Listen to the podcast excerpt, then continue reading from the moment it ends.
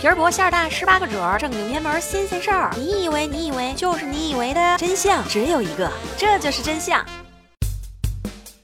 我是默默呀，我又来了呀！这里是由喜马拉雅 FM 独家出品的《这就是真相》，欢迎大家。最近默默看了几部网络神剧，通通都是有两个情不知所起的好基友从头撑到了尾，从不情愿的同住一个屋檐下的奇葩室友，到共同经历各种生活摩擦，再到双方女友移情别恋，最终到两个男主互相 pick 配对成功，我都忍不住想要高呼在一起，在一起。话说，每个人的心里其实都有一座断背山，今天咱们就来说说那些关于同性恋的事儿。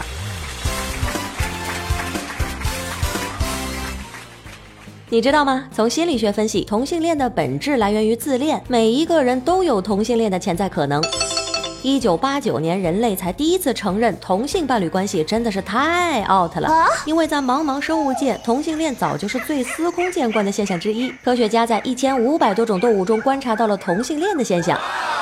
雄性宽吻海豚百分之五十都是 gay，而黑背信天翁种群当中有三分之一都是拉拉伴侣。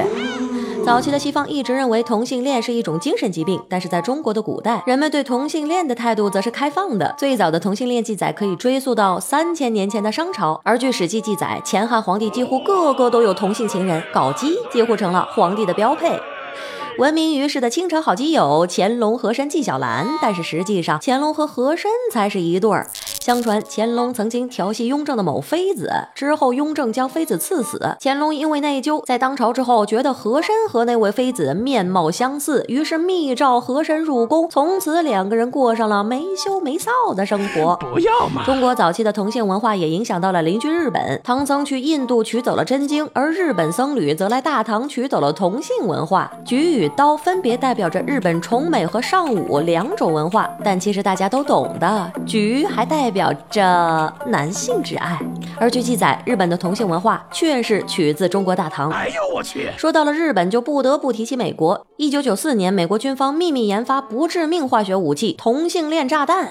其原理通过强效催情药可以引起同性恋行为，从而降低敌军的战斗力。不过最终因为具有发现此功效的药物而作罢了。你妹的！不过在美国旧金山还有一幅非常和谐幸福的画面。欢迎光临。旧金山有一条名叫卡斯楚的小街，被称为世界同性恋的天堂。在这里，满大街都是悬挂着支持同性恋的彩虹旗，地位超过了美国的国旗。我去，此街的居民中，同性恋的比例高达百分之四十一，异性恋在这里才是弱势群体。抗议！更劲爆的是冰岛，二零一零年六月二十七日，冰岛颁布相关法律，承认同性恋合法。就在这一天，冰岛女总理约翰娜·希约尔扎多提就猴急的和相恋多年的同性伴侣结婚了，成为全国首个公开同性恋身份的国家领导人。除了这位国家领导人，还有好些个著名人士都有过同性恋的故事和传说。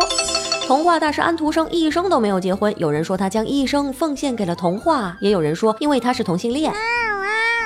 据记载，安徒生爱上了直男爱德华·科林，因为科林结婚之后，安徒生彻底心碎，写出了《海的女儿》。